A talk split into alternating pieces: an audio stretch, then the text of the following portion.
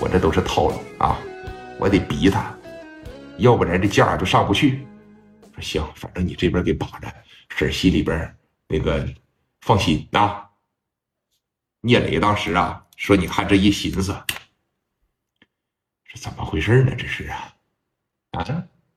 琢磨了半天，实在是想不出来，说南子文葫芦里边卖的什么药了。过了说能有二十多分钟的时间，起诉书写完了，南子文啊就派自个儿的兄弟把这个谁啊，把这个呃金大宇的母亲还有金大宇他爸，这就给送回去了。半个小时以后。”聂磊当时琢磨着，我再给南子文打个电话，我看看有没有口。我这回直接就开到二十万，多一分咱也就没有了啊！我看看他能不能说写个谅解书，这个事能不能够解决？南子文接了，为啥这一回接了？身边不是没有家属了吗？我好谈价了。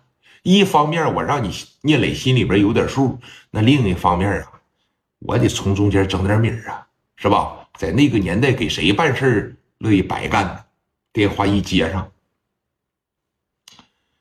嗯，文哥你好，我是聂磊，我知道有屁快放。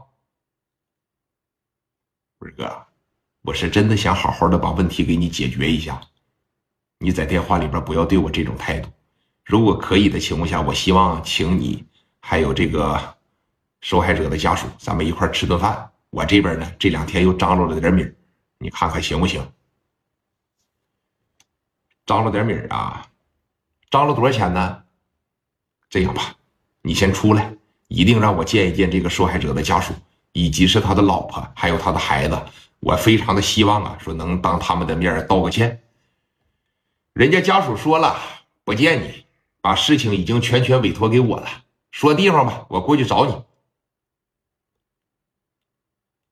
你能代表得了他们吗？你在中间好了，我不说了。文哥，我也知道你怎么想的。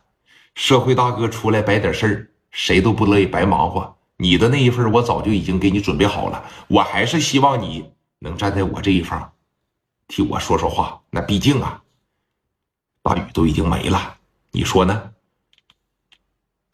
先出来吧，啊，唠一唠。我瞅着你这老弟这脑袋瓜也不慢，是吧？我愿意给你个机会，来吧。那行啊，你上即墨路这边来吧。然后有一个海天大排档烧烤，咱们在这吃点饭，行啊？行行行，我马上带兄弟过去。好嘞，给电话扒着一撂下。啊，你看。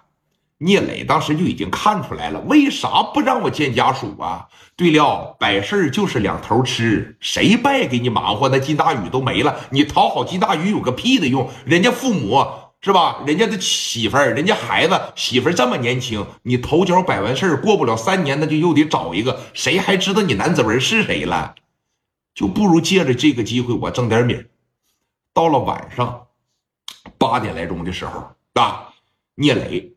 领着自个儿的手下，一共有八九个。南子文也见带了十多个老弟，来到了这个海天大排档烧烤。哎，往这个地方一坐，那小羊肉串啥的也是烤上了，啤酒白酒也是上来了。哎，往这一坐，南子文当时就瞅着聂磊，在电话里边你不说了吗？也给我准备了一份那我就开门见山的说了啊，你打算给多少钱呢？你听吧，咱俩可别打太极拳了。知道吧？